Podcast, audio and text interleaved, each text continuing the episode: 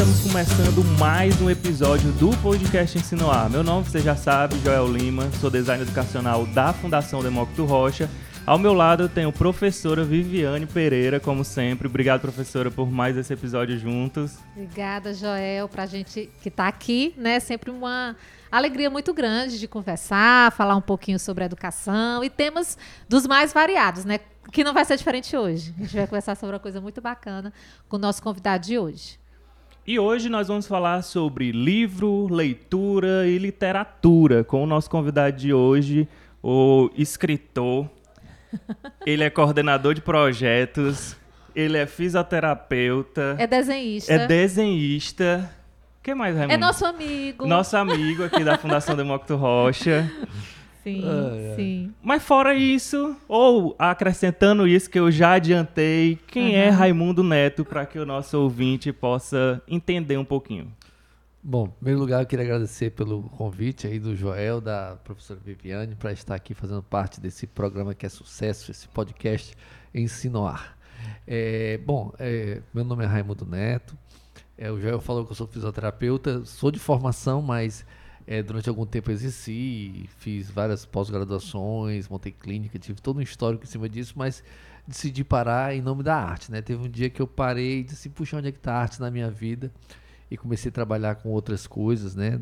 Quadrinhos, cinema, é, até com educação ambiental, né? uhum. no parque zoológico aqui, o Ecopoint aqui da, da cidade e tal até chegar o momento onde eu escrevi meu primeiro livro, que foi em 2005, né, que eu publiquei, que foi um edital da, de incentivo às artes da Secretaria da Cultura.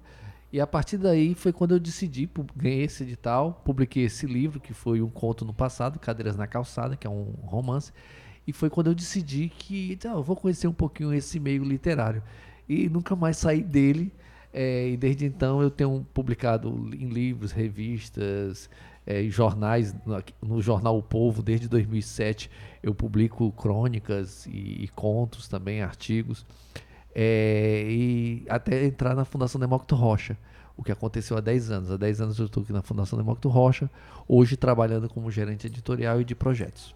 Que legal. Só isso. Só, né? Uhum. Isso é porque ele é o resumo do resumo, tá? É. Mas, Raimundo, o que eu queria entender, que é uma curiosidade minha muito grande, é você disse que é, tem a formação de fisioterapia, fez especializa especializações e tal. Ou seja, você tinha uma carreira como fisioterapeuta. Você tinha uma clínica específica sua? Você trabalhava em algum canto? No setor de fisioterapia da Marinha. Trabalhei Pronto. quatro anos e meio na Marinha. Pronto, ou seja, você tinha essa formação aqui e essa profissão consolidada. Uhum. Ok, isso aqui estava muito bonitinho. Mas de onde é, tipo assim, se teve um ponto ou se essa, esse seu gosto pela literatura, por, pela escrita em si, ela veio paralelo ou aconteceu alguma coisa que deu essa virada, virada. para você se tornar é, é mais propenso aí para a literatura até chegar num escritor com vários livros aí que você tem. Como foi uhum. essa, essa virada? Joel, a, a vida da gente é assim, a gente tem tem vários vários talentos, né? Muitas vezes a, a criança, né? Você percebe a criança, por exemplo. Toda criança gosta de desenhar. Né? Uhum. Aliás, o desenho é uma coisa própria do, do, do, ser humano, né? Você vê que as pinturas rupestres, né? Você uhum. o Homem das Cavernas, já desenhavam. Eles, eles faziam a sua narrativa por meio do desenho. Essa, esse desejo de se expressar, Essa né? representatividade, de, né? De contar uma história, né? Então, e você conta a história por vários meios, né? Por isso que existem várias linguagens artísticas. Você conta por meio do teatro, você conta por meio da literatura, você conta por meio do cinema e por aí vai. É, e quando eu era criança, eu com 4 anos eu já desenhava. E aí eu comecei a escrever, inclusive fazer revistas de quadrinho, né? Mas eu fazia revista de quadrinho lá em casa, para minha mãe, né? Uhum. eu, aí eu gastava folhas de ofício desenhando quadrinhos, criando personagens e tudo mais e tal. Então já existia isso aí, né? Que às vezes eu vejo na, nas escolas, por exemplo, a criança desenha e bota o cabelo verde. Aí a professora diz: cabelo não existe cabelo tá verde, tá é cabelo preto. Né? Uhum. Então fica tentando consertar essas uhum. coisas, né? Que na realidade estraga o artista. Então, Totalmente. fazendo comparações, né? e, e e tal. Então, assim, existe. Eu tinha, tinha essa liberdade de desenhar, de criar essas, essas coisas. Comecei é, com 10 anos, acho que com 9, 10 anos, é, eu conheci Monteiro Lobato. Uhum. Por meio de um livro que, que era um primo meu, vim, eu morava na Bahia, vim, vim aqui para Fortaleza, ele tinha um livro em casa, eu não tinha o que fazer. Peguei o livro O Pica-Pau Amarelo, né? Uhum. Da, que é da série do sítio Pica-Pau Amarelo Monteiro Lobato. Eu me apaixonei de cara pela, pela, pela, por essa leitura, vim lendo no carro, na viagem e tal. E depois surgiu a série na TV. Né? E aí pronto, casou, né? Porque Aquela primeira versão. a né? primeira versão que foi de Aquela que você 77. não Aquela que eu acompanhou, só só, vejo eu e o Raimundo. É, É, que era muito Que boa. teve, é é. fantástico. Era lá. muito boa. Inclusive foi premiada pela Unesco e Uhum. um sucesso, né? E aí, é, é, aí eu passei a comprar livros, né? Eu me lembro que na época eu, eu, eu tinha a Lobras, as lojas brasileiras, Uhum. né, que hoje é a Riachuelo, se não me engano, ali na Praça Ferreira. E, e lá na- no, no meio dos brinquedos havia livros, né? Que é uma coisa interessante. Ou seja, você no meio, é, no meio, e eram os livros da, da- do Monteiro Lobato. Então eu guardava dinheiro, ia a pé para casa para comprar os livros do Monteiro Lobato. Eu era ficcionado no Monteiro Lobato, né? Na, no- no- na turma do sítio. E assistindo o programa e tal. Aí a partir daí adquiri meu primeiro Don Quixote. Isso tu tinha mais ou Também. menos qual idade? 11 anos, 11 10, anos. 11 anos, acho que 11 anos. Uhum. Né? E aí foi toda essa evolução nisso aí. Então, os interesses. E foi o- mais ou menos no mesmo período também que eu conheci o Batman. Hum, Que eu assistia quando era criança, mas eu comecei a comprar revistas do Batman. né? Eu Aham. tenho uma revista do Batman do Homem na Lua, né? Aham. Naquela época e tal. Que era mais antigo né, até do que, do que eu, né? E, e- e- então eu tinha essa, essa coisa do quadrinhos e a literatura, essa leitura. E assim, é, é, o, para mim, o grande barato, assim, em termos de literatura, você vendo de uma forma assim mais, mais densa, digamos, mais responsável, foi durante o período do colégio. Né? Eu estudei no colégio militar, embora eu não gostasse muito do sistema, do regime, né? Mas é, e eu não gostava de português. uhum. Não gostava das Muito aulas de português. Né? isso, É, né? eu acho muito curioso Coisa também. estranha. Muito curioso. Eu não gostava das aulas de português. Mas na sétima série, eu tive um professor. na, na, na disciplina de português, a gente ia estudar literatura. Eu me lembro, eu perguntando, mas o que diabo é literatura, né? O Uhum. que, que é isso? E o meu professor foi o professor Almir Brasil. Acho que era isso, Almir Brasil, que era um ex-seminarista. E tinha todo jeitão de padre mesmo. E quando ele chegou na primeira aula, eh, o tema era trovadorismo Uhum. né? Era o, o trovadorismo português. E aí, ele falando, e eu achando a aula parecida com a aula de história. E eu gostava de história, né? Então, isso me puxou muito para a literatura, que é uma coisa que eu acho interessante, né? Uhum. Ou seja, a literatura, a partir da, da- da- do, do lado histórico dela, que atrai as pessoas que gostam de, de- dessas histórias, né? De história. E aí, eu achei interessante ele falando de Portugal, aquela coisa e tal. E aí ele declamou um poema, que é um dos, um dos, ou o primeiro registro na língua portuguesa, que é a Canção da Ribeirinha, que é do Pai Soares Taveiros, né? E que é, é- ele, ele declamou. Mas ele declamou com tanta paixão, né? E tem uma- uma- uma- um verso que eu nunca esqueci, que era onde ele dizia assim: Maldito o dia em que eu acordei e não a vi feia. Eu achei aquilo tão lindo. Eu nunca esqueci, né? Maravilhoso. E aí, aquela, pra, pra mim, aquela disciplina já passou a ser a disciplina a- que mais me atraía, né? Embora o professor e eu, a gente brigava muito e tudo, porque eu era danado. Mas assim, mas eu adorava, eu gostava, eu passei a ler mais, eu me interessava muito pelas aulas. Inclusive, eu, ainda tenho hoje lá guardado lá em casa, meus cadernos, as cantigas de, de, de amor, né? Cantigas de escárnio. Eu fazendo isso aí, seguindo a, a, a linha do trovadorismo, porque me marcou muito na época, eu, eu ainda guardo essas, essas bobagens que eu escrevia dessa época. E aí, eu gostei, eu gostava muito de, passei a ler mais, né? Isso aí. Agora, da no mesmo escola teve um professor, não vou falar, que foi de uma de- também literatura. E ele já era frio. Uhum. As aulas deles eram frias, passavam muito por decoreba. Ele era duro, ele exigia a leitura de livros. Na época a gente lia muito, era a série Vagalume E a bendita ficha de leitura? e tinha a ficha de leitura. Então a ficha de leitura era obrigatória, né? Não vou dizer nem que elas eram ruins, não. A gente pode até falar um pouquinho mais sobre isso, Uhum. porque hoje existe um modelo melhor. Mas assim, as, as fichas de leitura que era obrigatória porque valia ponto. A, a leitura era obrigatória porque valia ponto e o professor tratava isso assim meio com dureza. Existiam professores, inclusive, que quando você não lia um livro, depois agora você vai ficar de castigo, vai ler dois. Então a leitura passou a ser um castigo. E por falar em né? castigo, nas escolas, e muitas escolas, não gosto de dizer todas, mas em muitas, quando a gente fala de castigo, ah, é, não tem disciplina, tá dando trabalho, vá para a biblioteca. Inclusive os professores, né? Né? Professores. inclusive que- professores. Que estão tendo problema em sala de aula ou que estão doentes. Aí eles vão para a biblioteca. Então É, isso é, uma um coisa sintoma, impressionante. né? E bibliotecas que têm livros que recebem e, e- e guardam em vitrines e locais fechados, porque são livros muito caros ou Isso. bonitos e os alunos não podem manusear, né? Qual o É, sentido disso desse livro estar na biblioteca, né? É. Então, é, é, voltando aqui a esse professor, né? Então, esse professor, para mim, foi um efeito terrível. Ainda bem que eu lia, porque eu, eu tinha um problema comigo, né? Que é assim, como eu não gostava da escola, quando eles diziam que eu tinha que aprender uma coisa, eu fazia o contrário. Eu tinha uma- um É uma pacto. eu- resistência. é, né? eu tinha um pacto, eu disse, olha, tudo que eles vão me ensinar eu não vou aprender. Então, assim, é- é- é, eu me lembro que tinha aula de datilografia e eu era o último a entrar, porque só tinha máquina para o número X de alunos. E eu chegava, sempre tinha uma Hamilton. Era uma Hamilton antiga, que eu achava bonita, porque parecia coisa de museu. Uhum. E eu ficava lá, mas ela não funcionava direito, né? Então, Ou seja, você não fazia aula. eu não aprendi nada de que datilografia, né? delícia. Aí tinha aula de xadrez, que era maravilhoso. Hoje eu penso, puxa, por que, que eu não aprendi? Tinha um professor ensinando xadrez. Mas é porque havia esse pacto que eu tentava Então, cumprir. o Monteiro, o Monteiro Lobato é ótimo, perdão. O Maurício de Souza, ele se inspirou em você, né? No Do Contra.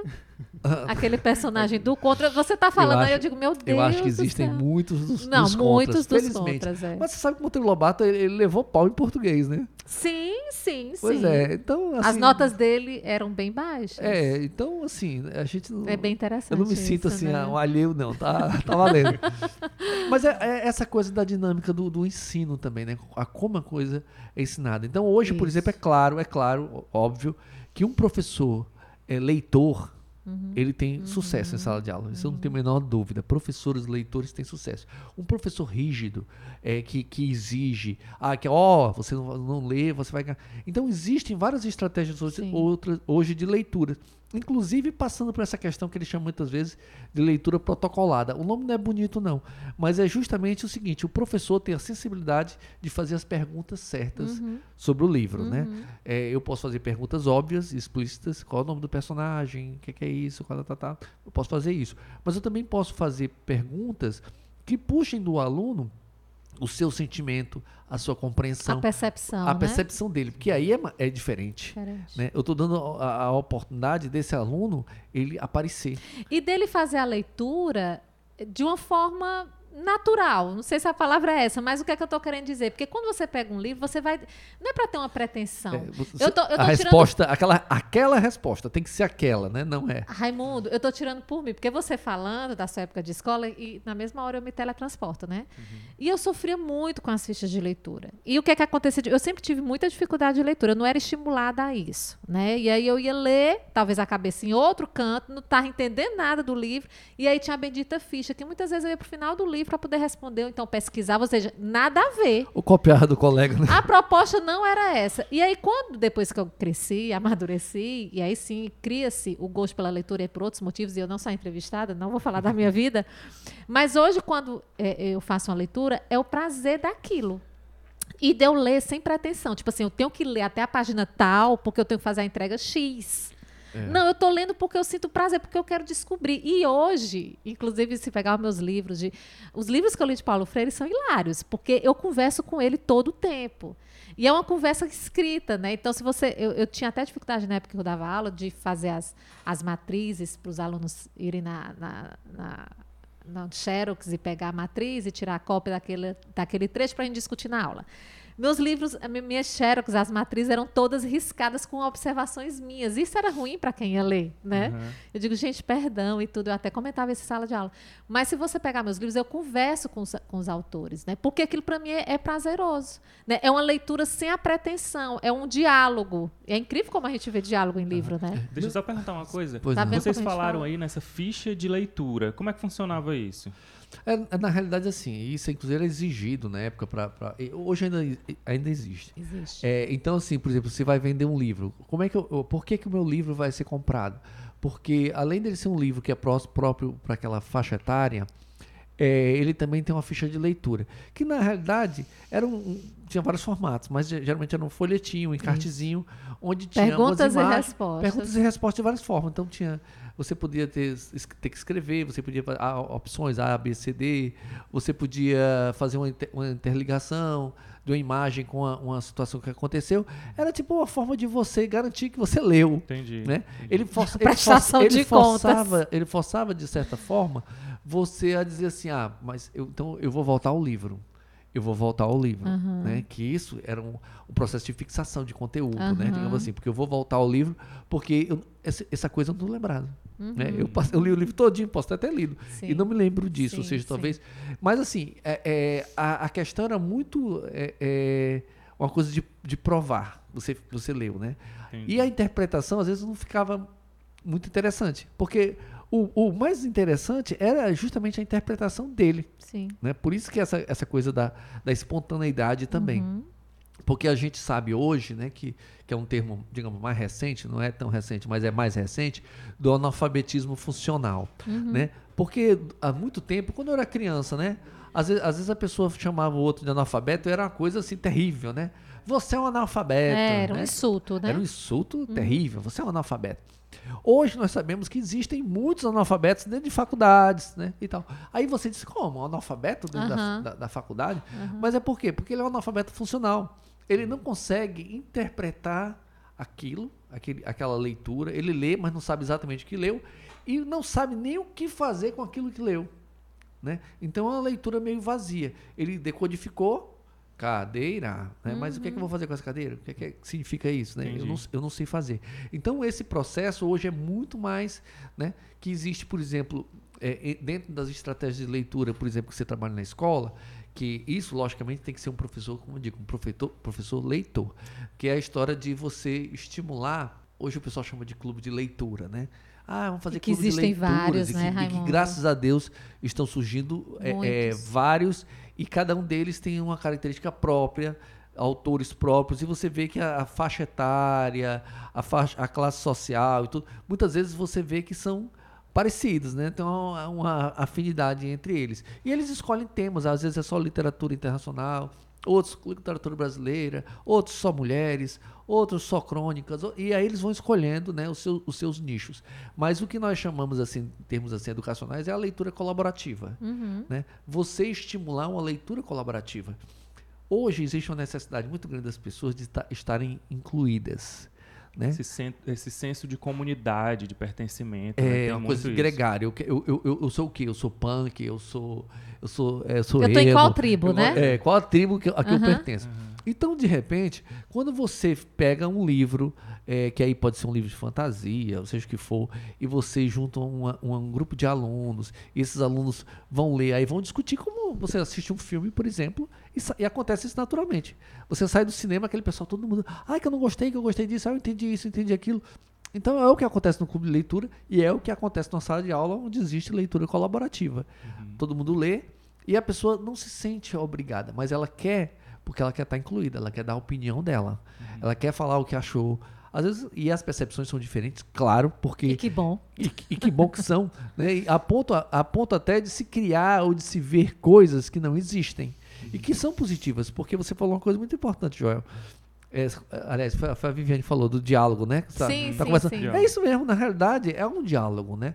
Por isso que a gente fala aqui na- o, o tema do programa, livro, leitura e literatura, porque um só vive com o outro, Isso. né? E tá faltando um item aqui que é o, o leitor, mas esse aqui tá implícito Uhum. ne- nesse- nessas linhas, porque o que é que adianta ter um livro se você não tem um leitor? sim. Sim. Porque o- essa relação do autor com o leitor por meio do suporte, chamamos hoje de livro, Sim. mas óbvio, pelo menos eu, para mim, pouco importa se você vai ler um livro impresso, se vai ser um livro digital, Sim. se de repente vai estar projetado na parede, não interessa. Importa que as pessoas leiam, né? Porque a gente ainda acredita que a leitura é um processo que ele exige na- da- de nós, é uma, uma, uma, uma, uma reunião cognitiva e de vários, de vários repertórios que você tem dentro de você e que é, é importante, né? Porque você, por exemplo, você assiste um filme no cinema, cinema é maravilhoso, é bom demais. Mas o cinema vem tudo pronto, né? É o personagem já chega, você já sabe como é que ele se veste, você sabe a cor dos olhos dele, do cabelo, você sabe dos trejeitos dele, você sabe como é que é a voz dele, se é grossa, se é fina, se é não sei o que e tal. Agora você pega um livro com o mesmo personagem É. e você criar na sua cabeça. É fantástico, criatividade, gente, eu acho né? Uma interação, né? No mesmo livro, uma pessoa pode imaginar de uma forma, outra de outra, ter experiências diferentes. Porque, por exemplo, o exemplo que você deu do cinema, né? Você já vê tudo pronto, né? Como você mesmo Sim. falou, você já tem o conteúdo entregue. No livro, não. Você faz parte da, da produção daquela interação, enfim. É. Eu, O- eu nunca tinha pensado por é, esse lado. E, e você é. imagina, por exemplo, se você. Hoje nós, nós assistimos Harry Potter, né? Na, na- no cinema. Então todo mundo que pegar o livro do Harry Potter vai, Vai ter aquela. ver o Daniel é, Radcliffe, é né? verdade. Aí vai ter, vai ter, vai ser aquele cara, vai, ser aquela vozinha. Hermione, a Hermione, a Hermione. vai ser aquela. Que isso, faz, isso é bom pro mercado É. editorial, porque, logicamente, quem trabalha com, com, com esses grandes mercados, eles trabalham com combos, né? Vamos oferecer, e ainda geram spin-offs também, né? Mas vamos fazer Aham. um livro, esse livro vai estar no cinema, e tudo isso, uma coisa puxa a outra, e vende tudo, e no final fica todo mundo enricando. Raimundo, e tu, na tua opinião, tu não acha que está cada vez mais forte atualmente ou isso sempre existiu? Eu tenho a impressão que hoje, cada vez mais, livros, eles já têm uma, uma ideia de virar um seriado, de virar um filme, uma trilogia. Viviane- eu tenho essa Viviane, ho- sensação. Hoje é mais fácil isso do que antigamente, né? Hum. Hoje é muito mais fácil por causa do- dos acessos. Mas assim, lógico, a gente sabe que isso aí, é, é- embora a gente sabe que em relação financeira é dinheiro Hum. É demais, dinheiro. é dinheiro Uhum. demais, mas isso acontece com talvez 1% do que é feito, né? Por exemplo, a- os livros aqui do Ceará, nós não temos essa Sim, sim, sim. possibilidade, né? Pode até acontecer. Ah, tem um autor que tem um livro que foi inspirado, né? Hoje nós temos aqui a Ana Miranda, já teve filmes, já tiveram filmes que, dela que, que, que viraram Livros. li- não, livros que livros viraram Isso. filmes, né? É, é, já, já aconteceu. Mas é raríssimo, né? Mas no mercado americano é outra história. Uhum. Sim. Porque a galera trabalha, ah, eu vou comprar o, o 50 Tons de Cinza, que inclusive é uma coisa interessante, que o 50 Tons de Cinza era um livro que tinha sido lançado, ele foi um fracasso, ele não vendeu nada. É, e era um livro que tinha essa, essa pegada do sado, sadomasoquismo, né? E, e aí alguém viu, né? Essa turma de editor, né? Viu o potencial. viu o potencial e disse, ó, agora é o seguinte, na, na época, inclusive, a história de vampiro, porque a moda era vampiro, né? Tava Sim. aquela onda do crepúsculo e tal. Aí disse assim, olha, essa história tá muito boa, mas vamos acabar com esse negócio de vampiro, tirar os vampiros, vamos enxugar isso aqui, vamos fazer... Então prepararam esse livro e lançaram, e lançaram, ó, vamos lançar, o investimento é tanto. Então é o seguinte, vai ser, vai ser o livro, mas vai ter o filme, vai ter não sei o quê, vai ter não sei o quê, e pronto. E aí é, é sucesso, aí Estourou, né? é dinheiro doidado e, e foi. Eu me lembro que eu estava numa casa de, de uma família que era não leitora, não leitora. E eu nem sabia desse- dessa história nada, não tinha nada disso. E, e- e eu vi três pessoas com esse livro na, na- na Olha casa. só. Aí eu digo, olha, a, a estatística. É Olha a engraçado. amostra. Eu digo, olha, uma família não leitora, que eu convivo há anos. Eu nunca vi ninguém ler nada. E só por causa do filme. E tem três. e- e- não, acho que não tinha um filme, não, era só um ah, livro. tá. É, é, eram, e eram mulheres. Ah, né? claro. Claro. E aí eu vi três livros, uma família não leitora, eu digo, não, esse, esse livro vai ser best-seller. E foi. é engraçado, né? É engraçado. Tem gente que diz que hoje em dia, principalmente os jovens, não leem. Tem gente que diz que os jovens estão lendo sim, mas coisas do interesse deles, coisas do cotidiano deles e não os clássicos especificamente. Qual é a tua percepção como, como envolvido com a literatura, como escritor? O que, que você percebe? As pessoas estão lendo sim ou diminuiu muito? Como, como é que é a tua percepção jun- junto a isso? Ó, Joel, uma coisa que, que eu- eu- a gente sempre ouve, mas é, uma, é tipo assim, um senso comum que eu acho negativo para a leitura, né? Quando a pessoa diz assim, ninguém mais lê, né? Ninguém mais lê. Isso, é- isso é uma, opinião cristalizada que é péssimo, né? Porque isso estimula a não leitura. Eu acredito sim que hoje nós estamos num movimento, porque faz anos, faz anos que o governo ele já trabalha nessa pegada. Você vê escolas trabalhando mais com isso. Eu não, eu não vou questionar aqui o tipo de leitura, tá? Porque, por exemplo, eu já, eu já tive muito envolvimento com escola e às vezes eu não entendia por que, que a escola eh, dava ênfase, por exemplo, a, a livros de aventura, que são de cinema, né? Que eu dizia assim, poxa, são livros que na realidade são pobres. A literatura, a literatura em si é pobre, né? Mas é viável, né? É uma leitura, né? A gente sempre tem a esperança assim. A pessoa vai ler, de repente vai poder galgar uma, com o tempo, uma construção de uma leitura mais complexa, complexa, né? E aí, de repente, vai começar com os livrinhos. As minhas filhas, por exemplo, elas teve- tiveram uma época que elas estavam fãs do John Green. E o John Green era sucesso, né? A Culpa das Estrelas, né? E isso mesmo antes de rolar o filme, elas, elas pediam os livros e eu comprava, porque toda vez que elas diziam que eu queria ler alguma coisa, eu, ah, eu vou levar. É, e olha, olha a coisa engraçada, né? Aí eu fui ler o John Green para poder saber o que, é que elas estavam lendo. E eu vejo realmente que existe uma fórmula, uma receita. Os americanos não.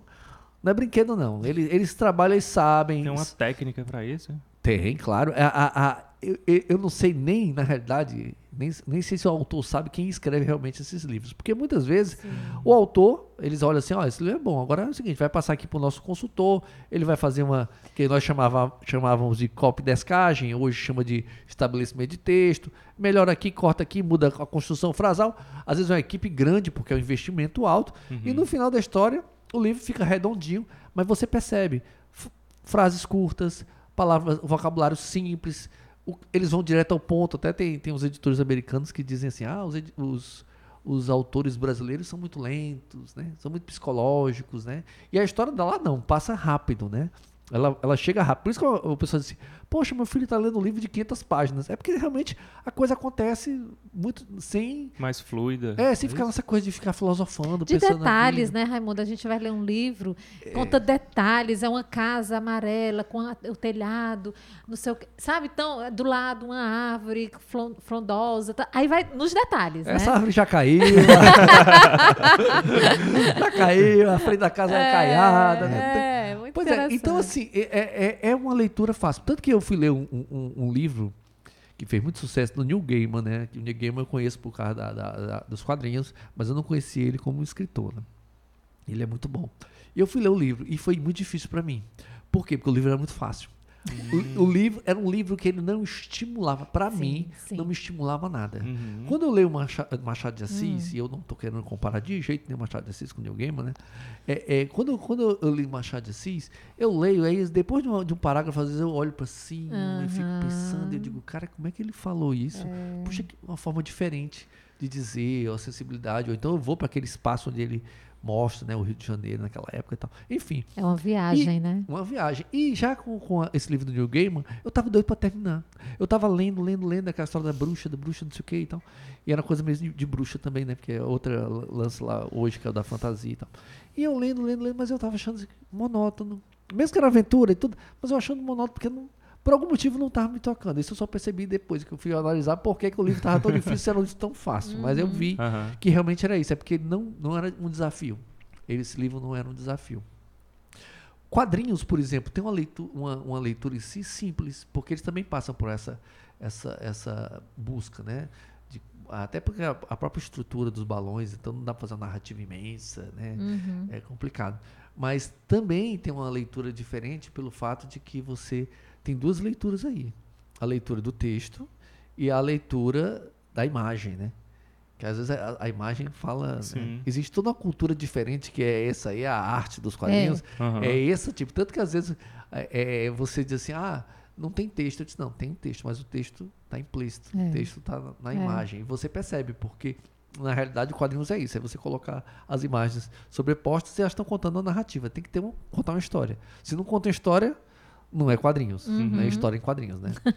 então, assim, é, é- tem muitas coisas interessantes nesse sentido de, de- da leitura, da prática de leitura, da forma de leitura. Mas eu acho, assim, sempre interessante, e voltando ao que você falou, é, quando eu era da Secretaria da Cultura, às vezes ligavam os, os- os jornalistas para mim, isso há, há- há mais de 10 anos, né? E hoje ainda pergunta a mesma coisa. Você acha que o livro vai acabar? É assim, você, eu estou sem assunto, eu perguntar se o livro vai acabar. É, e eu dizia assim, gente, olha, para mim não importa como é que a gente vai ler esse livro, né? O importante é que esse livro continue a Exista, né? obra, continue e a leitura também, né? Então, Aham. por exemplo, eu tenho uma dificuldade muito grande, eu, de ler no, no, no- no Kindle. Eu, eu Eu tenho também. dificuldade, eu acho eu acho cansativo ler no, no Kindle. Eu tô até treinando, né? Tô, tô com o Kindle, tô treinando, de vez em quando eu pego para ler. Mas se eu puder ler é, no impresso, eu prefiro. É, eu, eu tive a oportunidade de, de, de estar na Europa um- há, sei lá, cinco anos atrás, e eu achava lindo, que eu disse, gente, é engraçado, que aí vem uma coisa que você já fala, Joel. Que você diz assim, poxa, porque a gente, a leitura está aumentando, porque as, as- as pessoas falam que tem índice aumentando e tal, Uhum. mas no dia a dia é difícil você ver realmente É difícil você perceber isso. perceber isso, né? E que isso eu percebia quando eu estava na Europa. Nos metrôs, por exemplo, você, você via, e lá eles fazem muito isso. Eles publicam um livro, Ah. tipo Harry Potter, que eu vou botar na minha estante. Uhum. E o Harry Potter que eu vou levar na minha bolsa. Uhum. Que eram livros, inclusive, que eles fazem papel, assim, papel jornal. Só com papel jornal de qualidade, né? E aí, você vê eles segurando lá na, na- no- no- no- no metrô, né? Se, Uhum. se segurando em pé, e com o livro todo dobrado aqui, eles lendo, né? O livro. E aí você diz, puxa, que bacana, e você vê isso demais. Então, você vê na, no seu dia a dia, na rotina, isso aí. Mas eu sei que existe isso, isso aqui também, né? Uhum. Só que em, em outros formatos, em outras, em outros, outras situações, né? Então, por exemplo, você vai para... Eu sempre quando eu vou para shopping, eu vou, vou para livraria. E nas entra na entrada, geralmente, são livros para jovens, uhum. adolescentes. Sim, verdade. Por quê? Porque, por incrível que pareça, e contra o que o mercado dizia, os jovens gostam mais dos livros impressos. Eles, eles, leem, embora eles podem ler no smartphone, podem, podem ler no smartphone, que eu acho a coisa assim Mas para eles é importante ter aquela coisa, Mas né? eles gostam é. de ler nos impressos. Por isso que é abarrotado de livros para eles nas entradas das livrarias. Sim. E aí é, é, eu acho bonito que eu fico às vezes olhando e ouvindo, né? O que é que eles estão falando. Teve uma menina que eu super empolgada, porque eles fazem espécie de resenhas.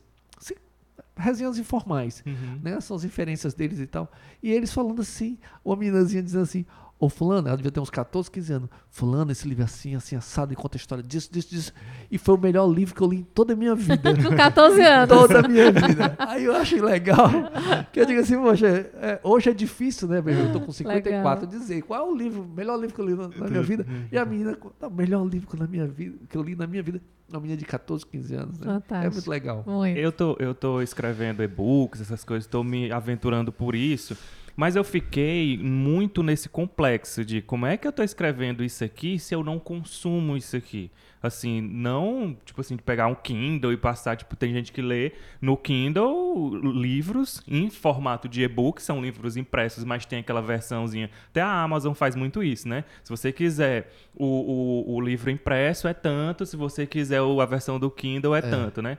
Mas enfim, o que eu consegui me manter em paz em relação a esse complexo é que eu parei para me perceber. Eu leio e-books é, que são de temas mais simples e mais rápidos, uhum. e-books mais é, é, menores, né, no caso, com mais facilidade. Agora, se for um livro de história de 400, 300, até 200 páginas e tal, não tem quem me faça ler numa tela, porque até eu começo, mas não tem aquela rotina, porque a experiência do livro físico tem o seu encanto. Você marcar, você escrever. Inclusive, os produtores já perceberam isso e, e colocam né, é. no Kindle, no, nos outros aparelhos, enfim, nas outras tecnologias, de você marcar, de você é. escrever ali, de você ter aquela página. Mas ainda não é a mesma coisa. Você uhum. ter um livro ali para você carregar na mochila, botar na cabeceira da cama, ler ali uma página, é, é uma experiência é. específica que eu acho que o digital ele pode copiar, mas ele não, não é a mesma coisa. São entendeu? experiências diferentes, é. né? Já eu, eu, eu, eu penso assim, ó, nessa época que o pessoal me perguntava, você acha que o livro vai acabar? Eu sempre, eu sempre dizia o seguinte, olha, quando as pessoas dizem que o livro físico vai acabar e que vai e que vai, o que vai ficar mesmo é, são os e-readers, né? É, eu sempre perguntei assim, olha, mas eu quero saber o seguinte, a, a preocupação de quem produz esses e-readers é fazer com que nós tenhamos mais leitores ou mais cons consumidores? Uhum eu imagino muito essa, essa, essa coisa. Nós vivemos num mundo capitalista, né? Onde assim, eu, é, vamos descartar isso. E parece que duas, duas tecnologias parece que não podem sobreviver juntas, né? Porque uhum. o livro é uma tecnologia Sim. fantástica. O livro em si, Sim. o livro impresso, tem a desvantagem de que a questão do papel, né? Que uhum. é um impacto no meio ambiente, não deixa, não deixa de ser. Mas fora isso, ele tem uma durabilidade fantástica. Ele passa de geração para geração. Uhum. Ele não tem, que, não tem problema com, com, com pilha, com bateria, com uhum. nada, de gasto de energia. É. Né? é uma coisa fantástica. Eu tenho, eu tenho livros lá em casa, que como eu sou muito cuidadoso com o livro, uhum. se um dia que eu me for, meus filhos, meus netos poderão, poderão ler. Então, uhum. então Mas... isso, isso é fantástico. O e-reader, quando ele surgiu, foi justamente essa ideia, né? Imaginando a nossa geração, porque a geração futura eu não sei como é que vai ser. Talvez uhum. nem tenha contato com o livro impresso mais, não sei. Uhum.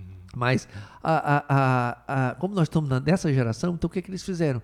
Foi justamente isso. Vamos dar uma condição de dar uma experiência para o leitor que ele tem no livro. Ele vai poder marcar, ele vai poder guardar, ele vai poder fazer isso, fazer aquilo outro, uhum. vai poder pesquisar melhor no livro do que e tal, do que andar com marcador de página, não sei o que, tal, tal, tal. Inclusive, um, um deles, eu não me lembro qual foi, não sei se era o Kobo, não lembro. Eles colocavam até uma, uma, a, a, a, parte, o verso do reader com couro, para dar a ideia de que você estava pegando uma capa. Né, né? Ou seja, tudo isso é nessa, nessa intenção de gerar essa proximidade do livro. É, esse exemplo que, você, que eu ia falando e você continuou, e aí você finaliza com esse exemplo que você está dando, é, é um pouco do que eu ia comentar. Eu acho que o livro, a gente está falando que são experiências diferentes, mas eu acho que o livro, ele traz emoções, sentimentos, na verdade, não são emoções, são sentimentos que talvez um digital, um celular, um tablet, enfim, um Kindle, não traz. O que é que eu quero dizer? Quando você pega um livro que foi escrito e impresso, eu ia dizer mais antes, assim, um ano mais anterior, mas não vamos para muito longe. Em 1980, por exemplo, ele tem uma história, aquele livro. Sim. Né? Ele já passou por várias mãos, tem, tem observações, tem coisas escritas, tem cheiro, né? E o visual, quando você bate o olho em um livro que foi impresso há muitas décadas, eu acho que, que aquilo ali tem uma coisa que eu não estou sabendo colocar as palavras para uhum. explicar o que, é que eu estou querendo dizer. Quando você pega um livro, diferentemente de um Kindle ou qualquer outra coisa digital, ele não vai ter história aquilo ali. É. Porque ele pode passar 50 anos dentro de um pendrive, pendrive, que eu não sei nem se vai ter. Mas, tipo assim, ele pode passar 50 não. anos aquele PDF, aquele e-book existe há 50 anos. Sim. Não é a mesma coisa. Eu estou falando de, de, de sensações. Que uma coisa traz que a outra não traz. Viviane, eu, eu acho que traz. Agora, esse exemplo que você deu do couro, aí já, assim, cai por terra um pouco do que eu disse não, agora. Mas, Viviane, eu, eu acho que vai ter, assim, uma coisa íntima sua, porque, de repente, um livro que você leu, que você compartilhou com a pessoa naquela época, hum. num Kindle, por exemplo. Ah, eu li, li com, a, com, com minha filha, com meu filho, com a minha mãe, eu li para minha mãe. Então vai depender da história, porque o que você está falando é uma coisa muito física, né? Porque você comprou, você lembra onde comprou o livro? Ah, eu comprei esse livro na livraria tal. Que hoje você compra na Amazon. ah, eu comprei na livraria tal, porque nós gostamos de ir para a livraria ainda, né? Não sei se o futuro vai mas enfim, aí eu comprei na livraria tal, aí você bota o teu nome, você bota é, a sua idade, é. o, a, o, ano, ano, o ano, que, que aí você vai saber a sua idade. Ou que ganhou. Ou que ganhou de uma é. pessoa. Ah, a dedicatória. Ah, gente, não tem é. comparação. Então, tem, tudo, tem tudo isso que você não vai ter no. no, no Quando vem no com a dedicatória. É lindo. É, inclusive é engraçado. A gente tem que trazer um escritor mirim aqui também para ele dar. Porque eu acho que a gente está defendendo muito o impresso. Não, não, não, não. Mas, mas, mas, porque mas, é uma experiência nossa, querendo ou não. É, é. Mas, mas eu, eu, eu, eu, defendo sempre isso. Eu digo assim, olha, nem, nem a literatura em si, porque às vezes a pessoa, ah, é alta literatura. Eu, quando faço curso de, de, de editor, geralmente eles falam muito sobre isso. Eles usam o termo alta literatura. Que a alta literatura aí não vende. A alta literatura não vende? Ou a alta literatura vende para um público um específico? Alta literatura seria o quê? Os clássicos? Alguma escrita mais robusta? Os, clássicos, é? os clássicos poderiam estar envolvidos nisso. Embora, sim, os clássicos hoje em dia, é, eles entraram no, no modelo escola. Né? E aí eu vou contar uma história aqui interessante, né? A minha filha, as minhas filhas... A gente só gosta de histórias é, aqui. Ótimo. As minhas filhas chegaram para mim que elas gostavam muito de John Green, né? Como eu falei, né? E elas, hoje, elas são, elas são loucas por animes. Então uhum. eu, eu compro coleções de animes uhum. para elas, porque eu quero que elas leiam, né? Uhum. Ah, é, é, anime que vocês gostam? Então vamos ler anime. É, aí, vez ou outra, algum livro com algum tema de interesse por exemplo, teve um, um, um filme é, que elas gostaram muito, que é do Estúdio Ghibli, que elas são loucas, né? Por ele, né? E, e, e, era. Como era o nome, meu Deus? O Castelo Animado, acho que é isso. Que é um filme que fez muito sucesso, né? E tal. E eu comprei um livro que deu origem à série. Eu disse, ó, pra vocês lerem, que é o livro que deu origem à série. Então, às vezes, como a gente ia muito para cinema, às vezes assistia um filme e disse, ah, eu vou comprar o um livro que deu origem. Como fosse uma forma de, de, de estimulá-las a ler. Mas, eu, mas não pode dizer, ó, você tem que ler Machado de Assis.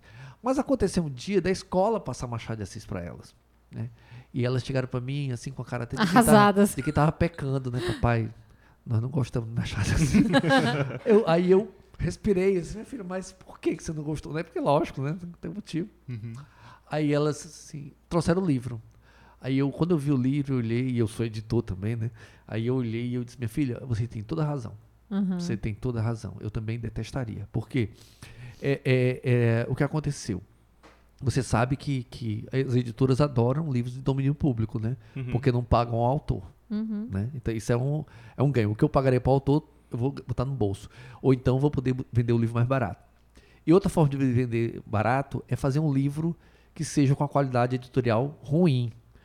Porque aí eu vou botar barato, a escola vai aceitar, porque é Machado de Assis, a professora vai fazer questão de ver, porque é Machado de Assis. Vende em lote, né? É, e vende lote e tal, e tal. Aí o que acontece? Aí passaram esse livro. Esse livro foi justamente um livro. Tanto que eu perguntei: é o livro tal, o livro tal? Não, não é não. Qual é o, livro? Quando eles me trouxeram, eu vi que era um livro novo. Ixi. Não um livro novo do Machado de Assis, Uhum. mas um título novo. O que acontece? Pediram um professor para É o selecionar. que a gente chama de readaptados? Não. Tem outro É como nome? se fosse uma antologia, uma seleção de um professor. Um professor olhou Hum. os contos que ele achou na obra do, do, do- do Machado de Assis, que eram mais próprios para a escola, que as crianças poderiam entender. Questão da linguagem. A linguagem talvez mais, mais simples, embora Machado de Assis é simples, né? Mas, enfim, né? Mais é, é de outra simples, né? época, então é mais simples. É. Então, fizeram esse livro. E esse livro, cara, eu, a, a capa, eu não vou dizer o que é a capa agora, porque faz parte da história. Mas você vê que era é um livro com capa plastificada, sem orelha, ou seja, tudo isso para ficar mais barato. A, a- a impressão péssima, o papel era um papel muito fino que você via o outro lado, então a leitura já Uhum. fica ruim, o livro quase sem margem. E se for marcar, passa para as páginas. É horrível. E, e, e assim, e, e para piorar, o, o, o título terrível do livro, que é um, um conto do Machado de Assis, que eu não vou lembrar o nome agora, que é um nome que não é um nome na língua portuguesa. E, e, e é esse e outros contos. E essa história é uma história que envolve aranha. É um, um temor de aranha, o cara encontra uma aranha. tem- E aí o cara, como ele tá barato, né? Mandou o cara fazer, e o cara deve ter dito assim. Aí esse- essa história o que é? Foi ler aranha. Aí ele pegou uma caranguejeira e botou na capa do livro. Ou seja, o livro é asqueroso, até pela capa. É uma aranha, uma É. figura da aranha. Ele- o nome é difícil de, de falar Uhum. e, e o livro ah, graficamente ruim. Assassinaram o Ou seja, Assis, gente. aí vamos passar esse para ser bati- atrativo para o jovem, acabou tendo- Repulsivo. né? Repulsivo. Quando você pega a capa do Harry Potter, aquela, aquele colorido, hot É. stamp, bonito. Tal, Cheio tal, de tal. glitter. E olha que é barato, viu? A impressão que eles colocam do livro, que é as edições para a escola, são baratas. Mas existe um mínimo de pudor para dizer assim, não, a rede só vai no máximo até aqui. né? É. Mas esse aí, eu disse assim, olha, tá aí. Então, isso é, é, é- é muito importante, como você apresenta a obra. E aí vem outro tipo de leitura muito interessante, que também é uma estratégia de leitura de escola. Uhum. O professor fazer a leitura de um livro por partes com os seus alunos. Né? E aí vem um caso interessante que aconteceu comigo em 2004, 2005, que eu fui para um evento em Aracati é, ia ter uma leitura sobre Iracema. Uma professora, que é a professora Solange Kate, que ela foi fazer uma leitura de Iracema para um grupo de, de pessoas. A maior parte deles eram alunos, né? Era um grupo pequeno, inclusive. E ela perguntou: quem é que já leu Iracema? A maior parte não tinha lido. E aí ela foi ler trechos de Iracema. Leu trechos. Ela lia com eles, e aí essa coisa da leitura é muito interessante, né? Como você lê, como você imposta a, a voz, de você respeitar a- o ritmo do livro, você conhecer, porque isso é coisa do leitor. O leitor Uhum. conhece, ele sabe, ele sabe a respiração do livro. Não é ler, não sei o que, eu tava. Não, é você ler os verdes mares bravios, a minha terra. Né? Tem uma, toda uma beleza, uma coisa, você lê a poesia, né? aquela coisa. Então, assim, então a- as pessoas ficaram ligadas. E ela explicando, ó, gente, isso aqui que ela fala é porque antigamente era assim. Ah, é porque na tribo dela é, é acontecia desse jeito. E as pessoas passaram a se interessar. Aí no final, ela diz assim: quem que vai querer ler Iracema? E todo mundo queria. Ai, que legal. Não é nem uma leitura em si, é quase uma interpretação. É uma daquilo mediação. É, é, é uma É, mediação. É uma é. mediação. Mas, mas isso é tão Que interessante. cativa. É, isso é. tão É. interessante que eu tinha uma amiga minha que ela, ela era mestre em letras, mestre em letras, ou mestranda em letras na época, acho que não sei se era mestranda, em letras. E ela, inclusive, escritora, uma ótima escritora. E a gente teve um- um- um- uma conversa e tudo, e ela falando que não gostava do Afonso Romano de Santana. Não sei porquê. A gente estava conversando e falou de poesia. Ah, eu não gosto de Afonso Romano de Santana. E, e eu disse, por quê? Eu disse, não sei, eu não, não gosto. Isso é possível, porque é uma coisa de voz. Uhum. Né? A, a- ninguém é obrigado a gostar. é, todo mundo tem que gostar de Clarice Lispector. Todo mundo tem que gostar do, do Monteiro Lobato. Não. Existe uma voz que, que se aproxima do que você, do que você gosta, né? Sim. Ah, eu, eu, eu gosto do Paulo Coelho. Agora eu desconfio, por exemplo, daquela pessoa que só lê aquele autor. É por exemplo. complicado. É. Eu conheço muita gente que diz assim, eu só leio o Paulo Coelho. Então, aí eu. eu É muito só- partidarista também, né? é, não, é, é, é, é, eu, eu acho que existe uma, uma, uma, pobreza leitora, É. né? Uma coisa assim que. ah, Porque não por causa do Paulo Coelho. Não vou falar do Paulo Coelho, embora são restrições. Mas, A Mas- questão não é essa, É, mas a né? É o exclusivismo. é você, eu só leio isso. Eu só, eu só leio Augusto Cury. É. Ah, então a pessoa fica sonhando Augusto Cury É. escrever. Se ele parar de escrever, acabou a literatura É. para ela, né? Acabou a vida leitora dela. a vida leitora É, dela. Então, i- isso aí complicado. realmente eu acho que as, as pessoas têm que experimentar. E eu digo isso pra mim também, né? Porque teve uma época que eu não lia de jeito nenhum autor estrangeiro. Eu, não lia, eu só lia autores nacionais. Uhum. Não era nem língua portuguesa, era autores nacionais. E, e aí depois eu comecei a conhecer. E eu disse, rapaz, eu tava perdendo tempo. Tem muita também, muita gente é, boa fora. E que não, não, não sei porquê eu, eu tinha essa, essa Nacionalismo restrição. literário. É, o né? nacionalismo literário. Não sei porquê, mas enfim. Mas a gente se surpreende. E a literatura é para isso. É você descobrindo, você conhecendo, né? você vendo. Engraçado que, que é, quando perguntam para mim, diz assim, ah, Raimundo, é, qual, qual é o livro? Eu me lembro que eu via muito isso no começo da, da minha carreira. Né? Qual é o livro que mais te marcou? Aí eu sempre dizia, olha, eu vou dizer um que me marcou muito. Mas não porque ele era o melhor livro, nem nada. Não era por conta disso, não. Era a melhor estética, nem nada. Mas por, porque marcou. Eu me lembro dessa, de uma emoção, que foi O Feijão e o Sonho. É? O Feijão e o Sonho de origem deslessa. Aí, geralmente, eu notava que eh, gerava uma, uma decepção do entrevistador. Uhum. Que ele esperava que eu falasse de um, de um russo, talvez, né? Aham. De uma pessoa assim, né? Cabeça e tal. E eu ouvi falar do Origem Lessa, que hoje não é sucesso, mas durante muitos anos, até os anos 80, talvez 90, ele era um grande nome. Feijão e Sonho é um clássico, inclusive eh, foi até novela da Globo, Uhum. né? É mais ou menos sobre o quê? Um resumão, Pronto, e- resumão, resumão. Resumão, resumão. O, Ah. que, o, o, o que, o, que, o que me fez depo- anos depois, porque eu, eu li esse livro, acho que eu tinha uns 14 anos. Aham. E eu me lembro que eu li, eu chorei muito, eu sofri muito com esse livro. E não sei porquê, me emocionou, me tocou, né? E, e- e anos depois eu fui refletir, porque é a história de um, de um poeta, de um poeta que vai morar na cidade interior. E as pessoas, quando ele chega, né? Naquela época, cidade interior, isso, eu não sei se ele escreveu nos anos 70, não lembro se é anos 70 ou 60. É, e ele é um poeta, ou seja, o cara pobre de Marredecer, mas, mas era um poeta. Era- sabia escrever, né? Olha o poder da, da- da escrita, né? Aham. Então, tal. E, a, e essa, a moça, a Rosa, se apaixona por ele. Se apaixona por ele. Aí, mas começa o livro, ele casado com ela, Uhum. e depois é um feedback, né? Uhum. É, é- é- feedback não, é um um flashback. Flashback. É, é, mas no, no começo começa uma cena caseira dele acordando e ela metendo pau nele, esculhambando ele e, e brigando com os filhos, porque a mulher era super estressada porque era pobre. É. Porque a vida deles era um inferno, ela vivia devendo. Eles tinham uma escola onde ele dava aula, mas ela achava que ele não conquistava aluno, ele não segurava aluno. É, o aluno tal, que era filho de um coronel, ele não dava a menor bola, ele disse, mas é porque ele é fraco. E o aluno lá que estava de graça, que ele botava de graça alguns alunos, era muito. Mas ele é um talento, então ele se esforçava. Ela disse, você tem que se esforçar com o filho do coronel, você perder esse filho do coronel e tal. Então ela reclamava que ele gastava dinheiro com besteira, ele comprou uma estatueta, ela mandou ele devolver, você vai devolver, mas não tem dinheiro para comprar isso não. Então assim, mostra o fracasso Vida real de um casal. da É. vida e da vida do escritor. Certo.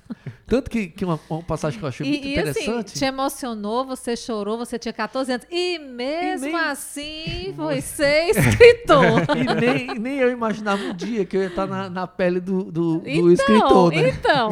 E aí, uma coisa interessante é que ele- tinha a- essa Rosa, ela tinha uma irmã. E a irmã era na- namora, namorava um, um boiadeiro, Uhum. analfabeto. Só que o cara era um trabalhador, né, tal, tal. E o cara é rica. E aí acontecia muito da, da irmã falar pra outra mal do marido. Aí ela dizia assim, mas seu marido é um poeta, é um escritor. Ah. Ela dizia assim, antes não fosse.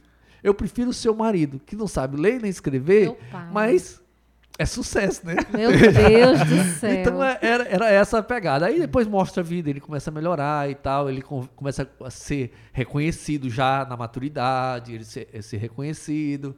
Aí daqui a pouco surgem os novos que começam a querer derrubá-lo porque ele é antigo. Tudo que acontece na literatura até hoje. né? E eu digo assim, engraçado, eu, eu, eu ter me emocionado com isso, né? Mas geralmente quando eu falo, hoje em dia, Origins Leste não, não é mais conhecido, mas é- foi um grande nome da literatura brasileira.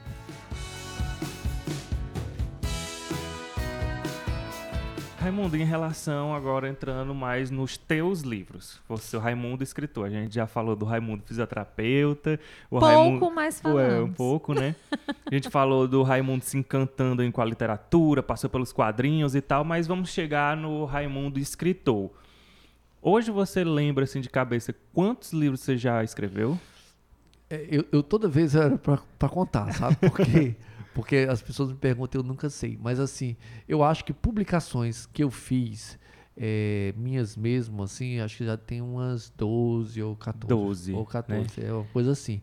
Agora, eu, eu tenho muito apreço, porque assim, eu publico é, muito material, às vezes, de projetos, ensaios, ou biografias, livro que eu sou contratado para escrever, né, por encomenda, falando sobre Fortaleza, ou falando sobre um, um tema histórico, correu desse que eu gosto muito de pesquisar, eu tenho esse lado historiador. Você faz muito aquela Forte. questão de é, coordenação ou organização, que se chama? Eu, Organização eu de também livro, né? faço isso, mas eu escrevo livros, né? Já escrevi Uhum. vários ensaios sobre várias pessoas, né? Uhum. e tal, porque eu gosto dessa coisa da pesquisa, da literatura, principalmente da literatura cearense. Mas assim, eu, eu, eu levo muito em consideração, dentro do contexto, não desprezando o que eu publiquei de literatura infantil, tá? Mas assim, eu levo muito em consideração os quatro livros que eu escrevi de ficção, é, que eu não vou nem dizer que é para adulto não, porque pode ser lido por, por, um adolescente Aham. tranquilamente, né? Que é o, foi o meu primeiro, 2005, é, de 2005, que foi o, o romance Um Conto no Passado, Cadeiras na Calçada, que foi ganhador do edital da Secult, o primeiro edital da Secult que aconteceu aqui no Ceará. É, depois eu publiquei um livro de, de contos, que foi o Zacagapebas, que ele ganhou o, o, o prêmio da, da Academia Cearense de Letras, que é o Osmundo Pontes, e ganhou também o edital de incentivo de- da Secult For, Uhum. né? E foi, foi publicado depois disso. É, depois teve a, a Crônicas Absurdas de Segunda, Que esse é um clássico, que é né? um. tá virando um clássico. que é um, um, um- um livro de crônicas que eu, eu publiquei no jornal Povo, que eu acho muito interessante, assim, modéstia à parte, né? Porque a, a ideia, né?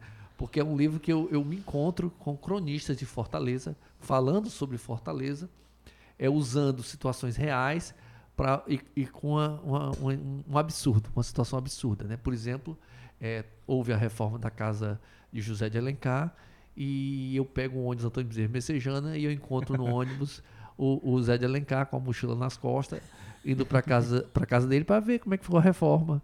E a gente fica conversando sobre a crônica Ai, e tudo mais. e delícia. Então tem essa, essas, essas Inclusive, coisas, a né? capa desse livro é aquele que é um monte de caricatura São. deles, inclusive a tua lá também, É. né? É muito massa São- a capa são- desse são- livro. A capa é belíssima, né? É. acho que ajuda muito, né? Porque a ca- Aham. a- as ilustrações são do, do Valber Benevides, que é um dos maiores caricaturistas que tem aqui no Ceará, né? E eu via muito o painel do Caisbar, o famoso painel do Caisbar, e eu dizia tão lindo, eu disse, puxa, um dia eu queria que ele fizesse a caricatura minha. e ele fez para essa capa do meu livro, junto com os personagens, né? As situações eram absurdas, do Crônicas Absurdas, né? De Uhum. segunda. São situa- situações absurdas. O Ayrton Monte que vira barata. O, o, o- a, a- eu conversando com a estátua da Raquel, então aparece a estátua da Raquel de Queiroz. Né? O Jorge Pinheiro é, vestido assim, um pequeno príncipe. Então a gente é, tem um bocado de, de situações assim engraçadas, Absurdas. absurdas. E que esse livro foi um trabalho de pesquisa imenso, porque para poder fazer esse livro eu tive que ler muitos livros de autores cearenses, foi onde eu mais aprendi. E esse livro foi também ganhador do edital de da, da, da Secult, né? o edital de, de incentivo às artes da Secult, e foi é, é, finalista do Prêmio Jabuti. Então, Uhum. para mim, é, foi, independente de eu não ter ganhado o Prêmio Jabuti, ele foi finalista, mas imaginar que, que passou por pela mão da comissão essa história de vários personagens que só são conhecidos por nós, né? Que são os autores cearenses, Alcides Pinto, Nilton Maciel, Nacélio Lima Verde, é, o Lustosa da Costa, Moreira, Moreira Campos, tem vários. É um livro que eu, que eu falo de muita gente, Aldífax Rios, Antônio Salles, Santos de Azevedo, enfim. E no final foi o, o Quando a Amor é de Graça, que também foi ganhador do edital da Secult, que foi o último, também é um livro de crônicas, mas é um livro de crônicas mais intimista. E eu fiz sem querer, porque eu eh, acabei reunindo as crônicas que não eram aquelas, aquelas que tinham personagens e tal, e eu as reuni. Só que de fato elas são mais intimistas, porque eu falo da minha mãe, falo do meu pai, falo dos meus filhos, falo de coisas que aconteceram comigo e tudo, eh, o que eu penso da vida. E às vezes as pessoas Histórias reais, então. Não, não são histórias reais. Aham. Mas assim, é, é crônica. Crônica é sempre Aham. ficção, né? Mesmo Sim. que baseado em, em Em situações coisa. reais, né? Mesmo que eu fale de uma, de uma situação real, fale da minha mãe, né? Que eu tô mentindo sobre minha mãe. Aham. Mas tem sempre aquela. Mas né, é mais pegada. inspiração do que descrição, né? Você se inspira É, naquilo que isso, é. E isso. aí vem a arte, tipo assim. E, e- e aí as pessoas que leram muitas vezes chegam pra mim e elas chegam assim, eu, eu noto que é engraçado, é um livro que aproximou as pessoas de mim, porque Uhum. Porque é, é- é um livro que sou eu mesmo. Esse aí sou eu. Então as pessoas chegam e dizem assim, mas Raimundo, é, é tipo assim, botei na calçada meu álbum de, de retratos, né? As Aham. pessoas olham e dizem assim, ah, Identificação, é, né? porque, porque realmente é um livro que eu falo mais de mim. E eu não tinha essa intenção. Acabou que, Uhum. acabou que foi, né? Ficou Aham. lá. Então, Mas assim, eu acho que quando a gente escreve, né, Raimundo, a gente tem uma intenção, mas isso se transforma de uma forma que o próprio escritor ele não tem nem controle disso. É, às Você vezes- não tem essa a- a- sensação? às vezes virou outra coisa, né? Cadeiras na calçada, quando eu escrevi, eu escrevi, não pensava em literatura, nem conhecia ninguém. A minha ideia era falar sobre, fazer um livro falando sobre a importância do patrimônio. Uhum. Porque derrubaram a casa, e tinha uma casa muito bonita ali na, na Guilherme Rocha, Itapuca Vila, que na época do colégio eu vinha no ônibus do lado do sol para poder olhar para aquela casa. É tipo uma namorada, aquela coisa linda que eu olhava assim, quero passar para poder ver, né? Então eu fazia isso com essa casa. É muito romântico, né, não, um cabo desse? E essa casa, essa casa foi derrubada. Foi derrubada. E aí, eu, quando derrubaram, eu disse, meu Deus, eu vou de escrever um livro sobre isso. Aí me veio na cabeça, um conto ano passado. Pronto. E eu guardei isso. Na minha adolescência, até os 38 anos, quando eu lancei esse livro. Ou seja, ficou muito tempo. Eu só parei para fazer esse livro porque foi uma época que eu estava numa crise, assim. Eu tinha deixado uns trabalhos e tudo, e eu estava sem fazer nada. Eu, disse, eu não queria não fazer nada. Então eu disse, o que é que eu vou fazer?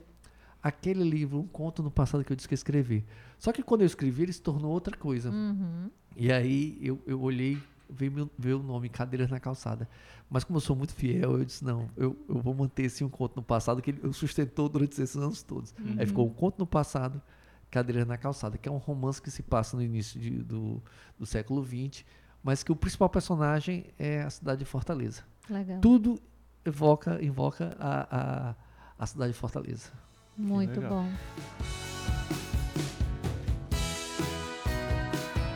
Raimundo, é, diferente de um projeto, de um, de um processo assim é, descritivo, por exemplo, um historiador, certo que ele tem a, a mão dele ali na obra dele.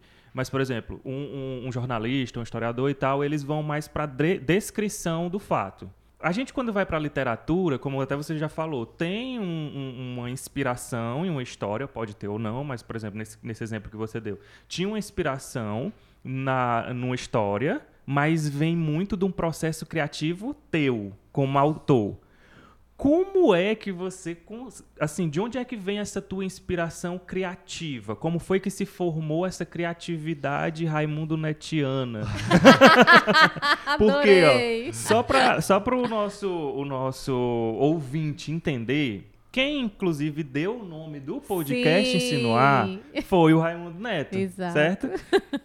Aí eu queria saber, Raimundo, como é que é esse teu desenvolvimento? Ah, não, eu nasci com isso, eu sou assim, ou eu, Eu desenvolvo... acordo assim, tomando é, do um nada café, eu tô ó. aqui, aí vem. Ou então isso foi construído. Como foi esse processo pra você? Olha, eu acho que para todo mundo é, é construído. Para todo mundo que, que, que leva a sério o que escreve, né? Sim. Porque tem gente que diz assim, cara, tu acredita que eu escrevi esse poema?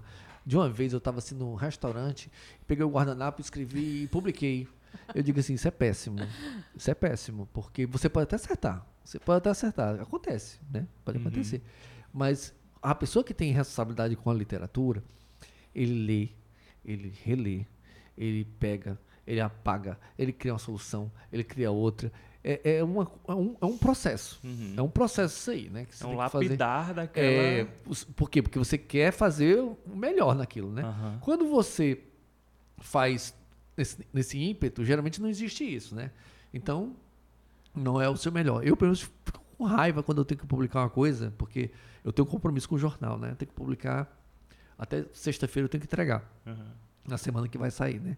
E aí eu digo assim, cara, eu, eu gosto de escrever com tempo, deixar a ideia ali, aí eu escrevo, olho de novo, troco as palavras, nessa palavra eu tô usando demais, vou trocar essa aqui, vou trocar essa aqui, esse aqui eu... Ah, o eu nome posso dos personagens que eu acho criativo. nome do personagem. Nossa, é cada nome que ele É. coloca, é muito É porque às vezes criativo. eu fico ligando. Agora, a coisa. Isso faz parte do projeto, né? Tipo assim, eu, eu já imagino que o nome tem que ter a ver com a ação ou com a história.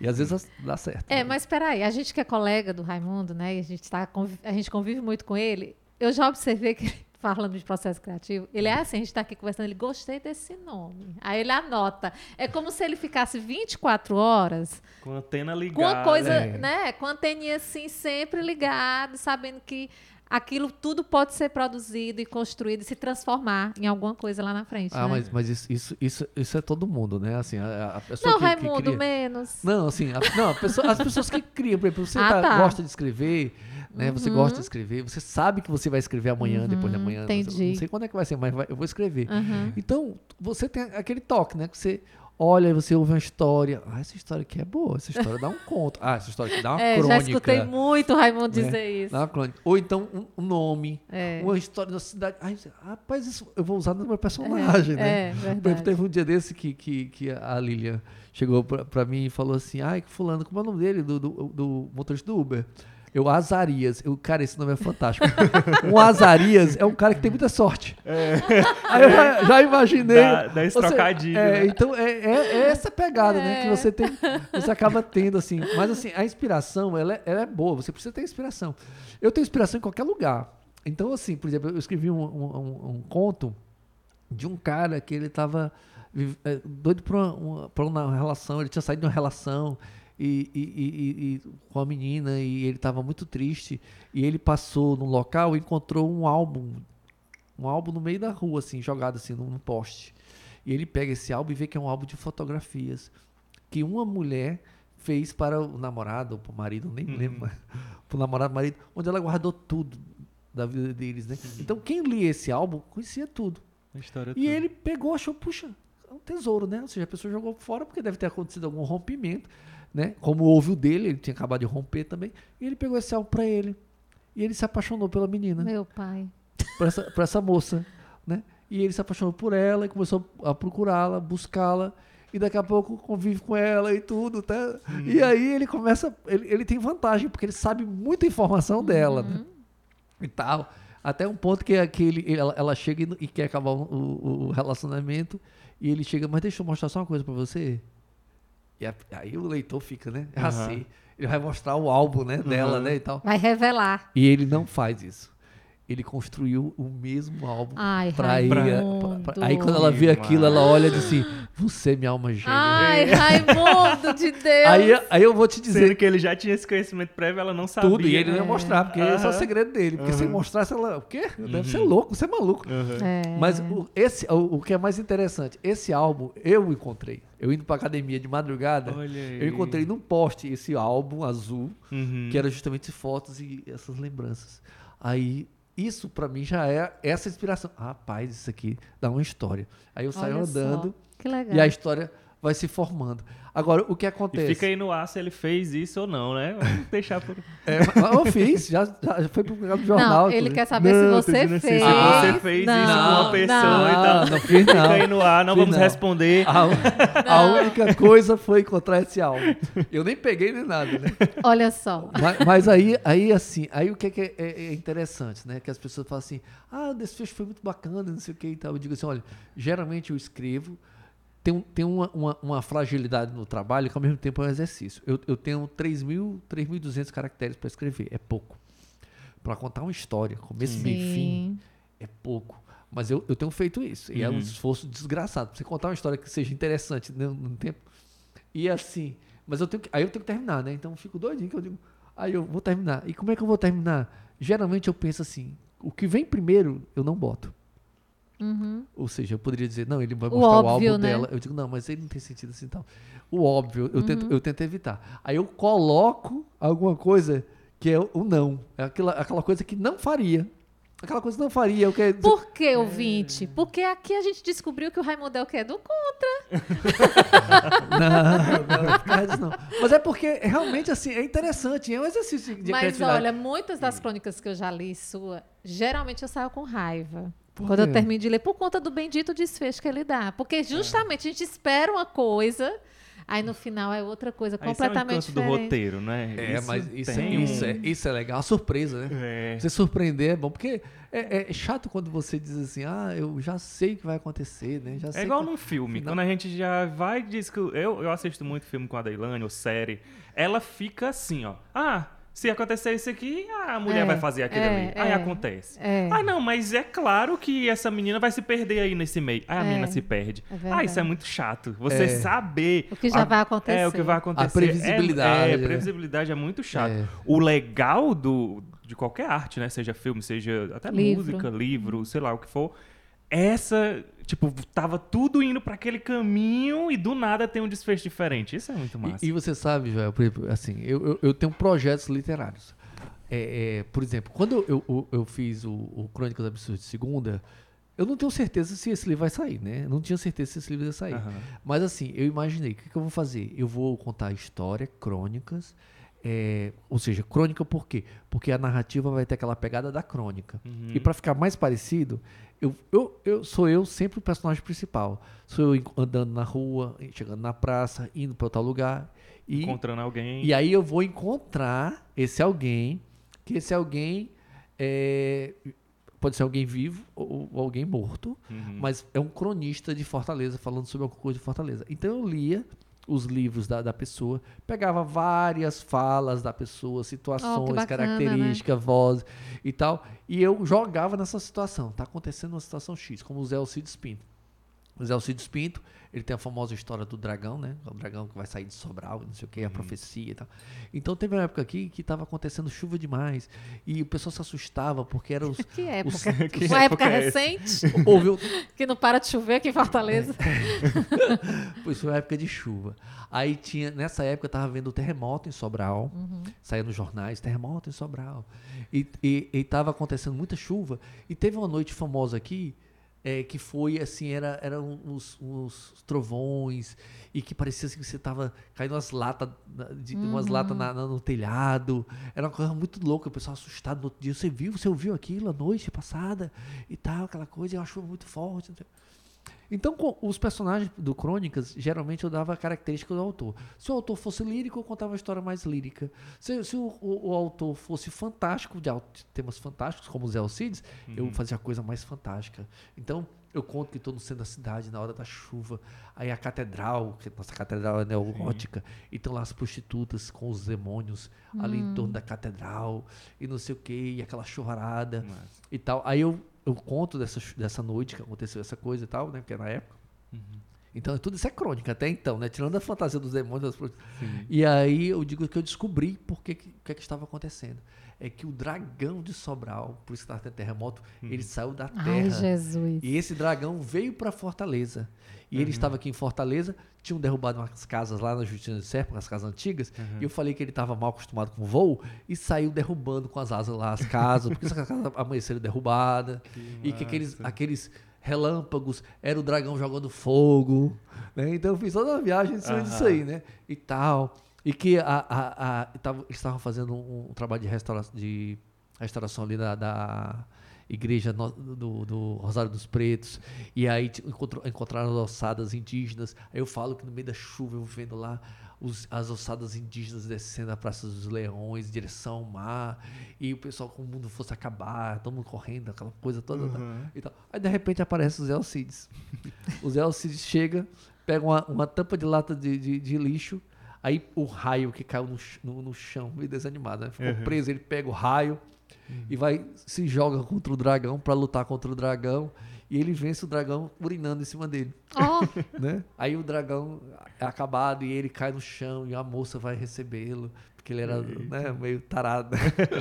e a moça vem recebê-lo e ele todo lá assim, lânguido pra, pra mocinha. Então, ou seja, a crônica acaba virando um conto fantástico, né? Então, tinha muitas eh, essas, essas características. Mas me forçava a, a, a- a pesquisar e isso eu, a- eu achava legal. Não me lembro mais o que eu estava falando antes disso, né? Não, muito legal, era o processo criativo que a gente estava falando. Inclusive, é, por conta dessas suas pesquisas, tu tem muita bagagem de história do Ceará, né, Raimundo? É, Por- eu por- gosto. Inclusive, eu até vou falar contigo depois pra gente fazer um episódio sobre os, os- as crônicas absurdas do Ceará, pra gente contar. Bode Ioiô aqui, pro pessoal saber. É, essa do dragão. É, sei lá, aquela história ali da, da Praça do Ferreira, que tem muita, muita passeio coisa.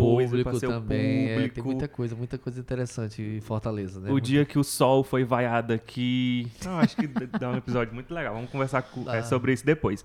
É, mas eu não sei se tu lembra, Raimundo, no processo de criação do nome do episódio Ensinoar. Do nome do podcast. Ou nome do podcast, desculpa. É, tu lembra mais ou menos o que, que tu tinha em mente? Qual foi a proposta? Não, não lembro, não. Eu, eu me lembro um pouquinho como foi, É? porque a gente tinha algumas ideias. Foi até naquela sala onde eu ficava. Aí ele estava lá sentado. Eu digo, a gente está pensando. E ele começou a escrever. Né? Uhum. Ensino.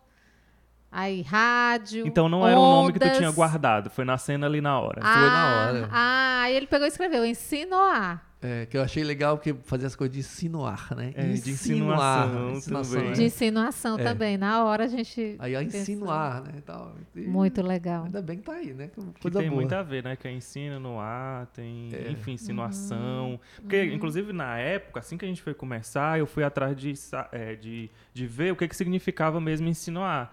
E um- de insinuação, né?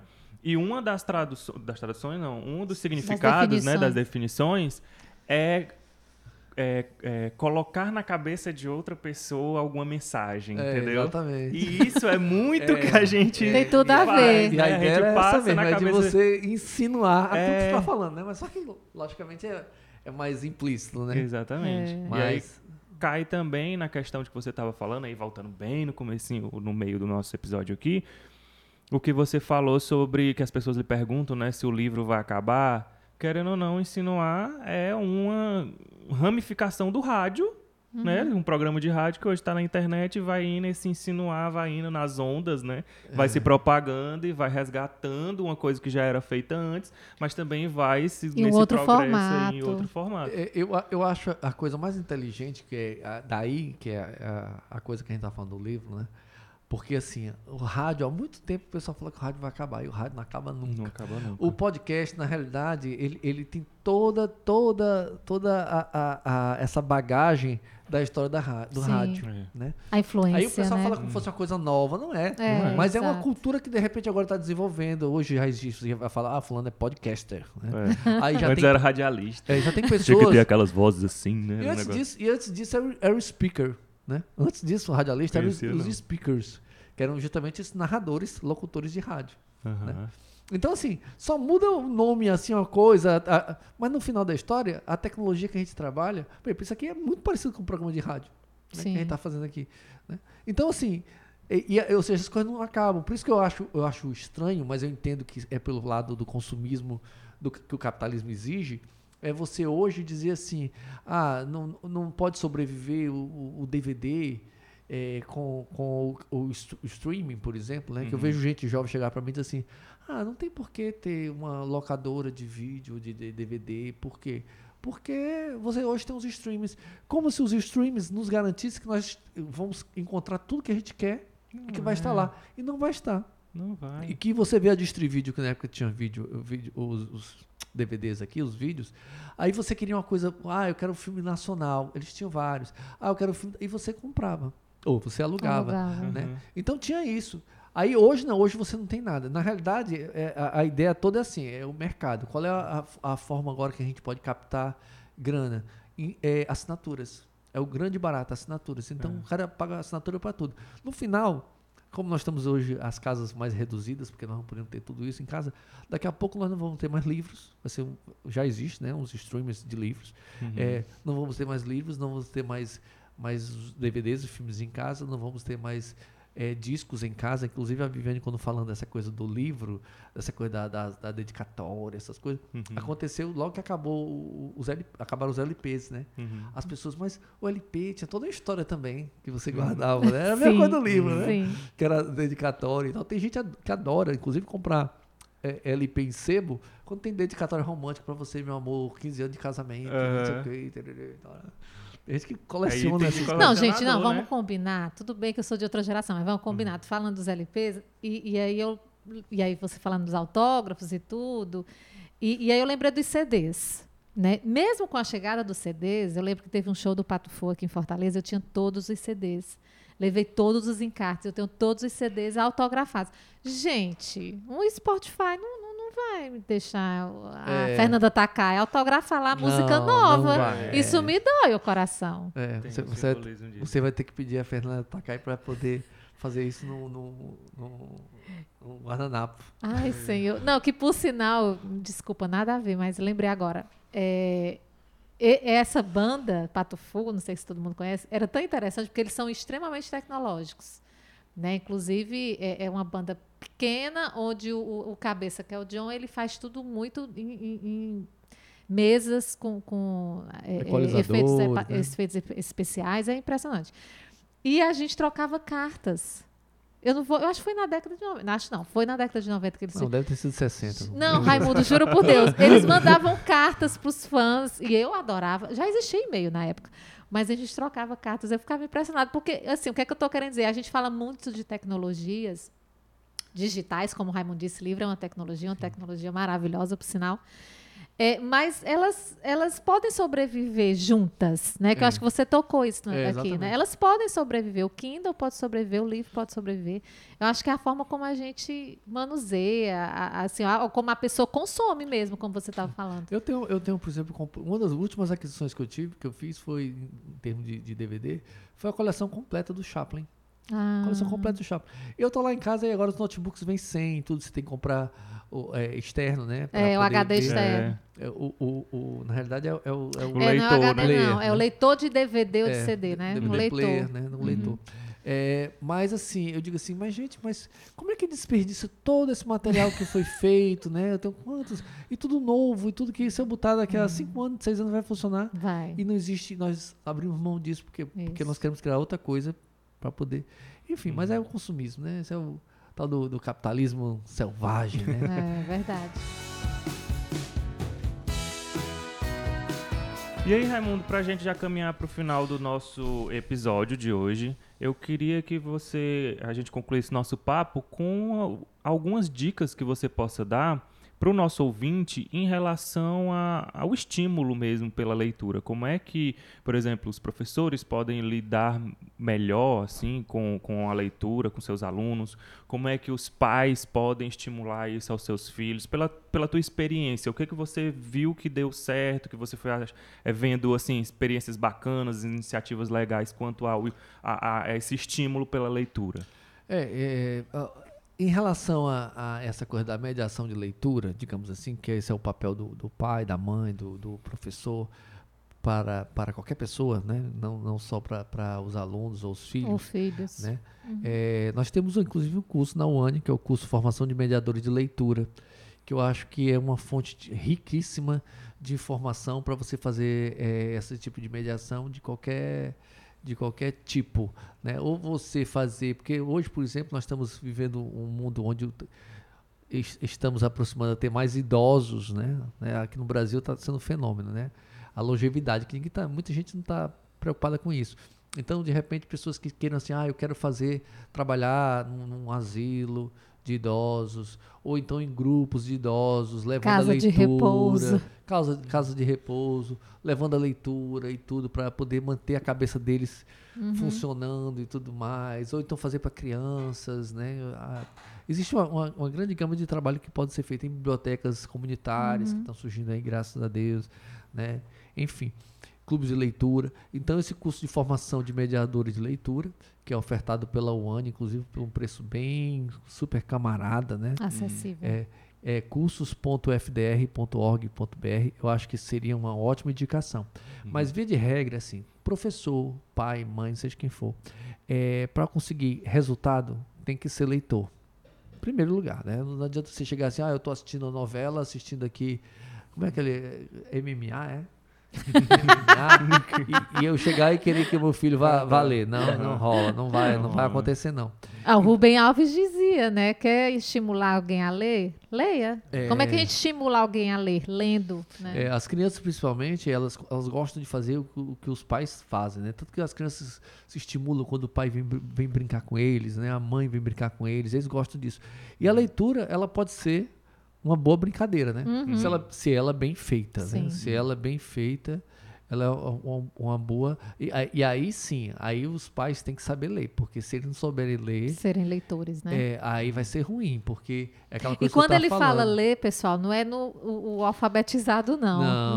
Não é nesse é, é- sentido, é, né? é você ter toda aquela sensibilidade de Isso. fazer a leitura, às vezes deixar o suspense. É. Aí tem, ah, tem várias, você encontra na internet várias dicas, né? Então, Sim. por exemplo, você está com seu, sua criança, ela for muito pequena, ela não sabe ler, mas ela mudar a página, ela está fazendo isso, ela está vendo as ilustrações. Fazer a leitura Ela da fa- ilustração ela com faz a leitura da- criança, da né? ilustração, olha aí, tá vendo não sei o quê. Até aí, aí a, a- a parte, é, digamos, dramática da coisa, né? Que eu, vou- eu vou estar aqui, olha, o lobo falou não sei o quê. Então, então essa mudança de voz, né? Então tem todo um, um processo. Porque você fazer uma leitura de qualquer jeito, Uhum. meu amigo, não, não rola. Então, e- essa, essa aí, dentro de, de, de casa, é a maior, maior é, dentro de casa e nas escolas. Né? Aí nas escolas, essas leituras compartilhadas, criação de clube de leitura, a, a empolgação do professor, a inspiração do professor, né? que, que é o professor leitor, a criação de bibliotecas, levá-los para as bibliotecas escolares para fazer trabalhos, de repente adaptações para o teatro, né? releituras, trans- transposição do, do, do, do, do, do- do livro, da história para os quadrinhos, né? que É, a esse, a esse aluno procurar interpretar aquilo para poder desenvolver de outra forma, né? Que é o potencial criativo também.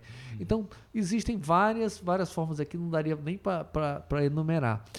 Não, não ser preconceituoso. Ah, você tem que ler Machado de Assis, porque esse outro aí e tal. Não. É, é importante que ele, ele esteja habituado com a leitura, né? Habituado. no É o sentido- primeiro passo, Não, né? é, É importante que ele leia, é, é, isso? Que ele leia. Porque às vezes a pessoa fala assim, ah, é importante criar o hábito da leitura. Faz tempo que o pessoal não usa isso, né? É criar o gosto pela leitura. Uhum. Não é o hábito. Tá. O hábito é mecânico. O gosto vai, vai mais além, é a essência. Você, aí eu gosto de ler. Porque quando você gosta de ler, é incrível. Você, onde você vai, você lê. É. Se você estiver no, no, no elevador, você está lendo a, a mensagem do síndico. É, Porque você, você não quer ficar parado, você É. quer ficar lendo. é um né? panfleto que lhe entrega, você pega e vai ler. É um mesmo olhar que não bem curioso, é. né? Que você desenvolve, né? Exatamente. É. Você passa, você passa a estar sempre lendo. E a melhor forma de escrever é ler. Eu, pelo menos, já que você está falando de inspiração, é, eu, eu, eu, quando eu começo a ler literatura, eu fico com a vontade doida de escrever. E às vezes é baseado até no que eu tô lendo. É, é- é a mesma história. Ele conta a história e eu digo assim, rapaz, mas podia ser assim, podia ser assado. Ou então isso aqui, essa pegadazinha, um nome, né? uma situação, tudo isso. Aí você fica com vontade de escrever, né? Não que escrever seja mais importante, publicar muito menos, né? Uhum. Ah, eu preciso publicar. Eu quero... Não, eu posso publicar, se eu achar que devo. Uhum. Mas a escrita, o, o- o poder do imaginário, da criação, essa coisa de você estar se expressando, isso é bom demais. E eu falo muito para minhas filhas. Eu digo assim, minhas filhas, olha, eu vou dizer uma coisa para você. Muita gente não sabe não, mas ler e escrever é um poder. É. Você chega num lugar onde você sabe ler e escrever, você faz um mundo. Porque muitas vezes a pessoa pode ser boa em matemática, geografia, pode não sei o quê, economia, finanças e tal, e às vezes não sabe escrever uma frase. Sim. Né? E, e, e que você, você trabalhando em qualquer, por exemplo, no audiovisual e tal, você vai precisar da, da, da linguagem, você vai precisar da, da, da- da escrita, saber ler, saber escrever, você, você se, a- se expressa melhor, você tem um vocabulário melhor, você chega nos lugares, as Articula pessoas... melhor as ideias, as né? Articula melhor as ideias. As pessoas querem falar com você porque você tem conteúdo, Sim. né? Porque você lê, você tem história. Agora, pode acontecer, né? Como aconteceu uma vez que eu fui numa festa de aniversário. E tava todo mundo lá, bebendo, todo mundo querendo ficar bêbado, se agarrando, pulando na piscina, loucura. E eu, eu cheguei lá, tinha um cara que é historiador. Aí o um cara tava do meu lado. Ele começou a conversar, blá, blá, blá, e ele pesquisa o modernismo, pesquisa, inclusive Demócrito Rocha, né? Uhum. Então a gente conversando, conversando, conversando. Quando ele foi embora, ele disse assim, ah, Neto, essa festa valeu, viu? Porque eu não encontro ninguém para conversar sobre isso. ninguém quer saber disso, né? Modernismo, falar da... Ainda mais na proposta da festa, né? É É, Todo mundo pular na piscina. E a festa tava mó zona. Bebida. Então foi, foi é muito interessante. Então, assim, é, é, é um poder. É um poder. É, você ler, você, é, é você saber escrever, e você só vai saber escrever se você souber souber ler, né? Porque na leitura você, você aprende, você está sempre constantemente com a, com a linguagem, né? Com a sua língua. Uhum. Então esse é o, é o ponto mais importante. Exatamente. Tem mais alguma coisa?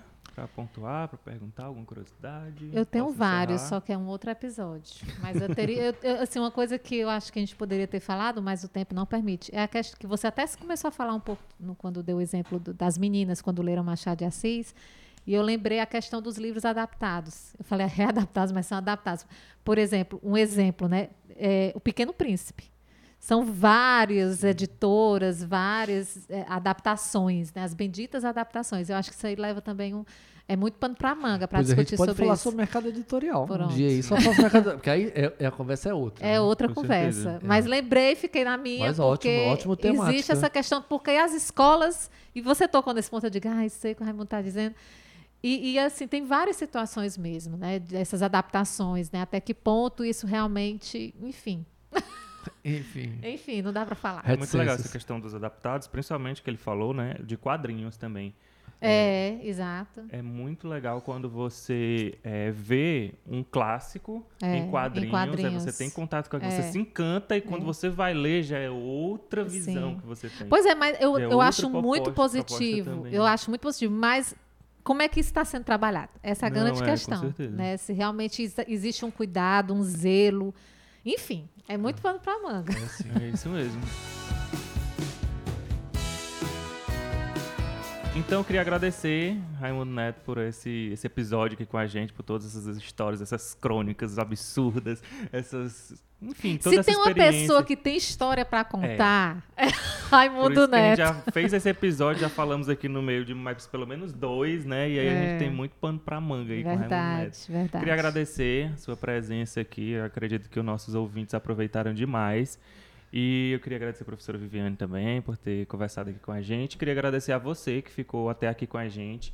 É, eu sempre faço aquele pedido, né, de todo final de episódio, que você pegue esse link, que você pegue esse episódio e aí divulgue, porque a gente precisa muito dessa divulgação um a um, para que a gente consiga colocar papos tão interessantes como esse no ouvido, nos olhos de um maior número de pessoas possíveis.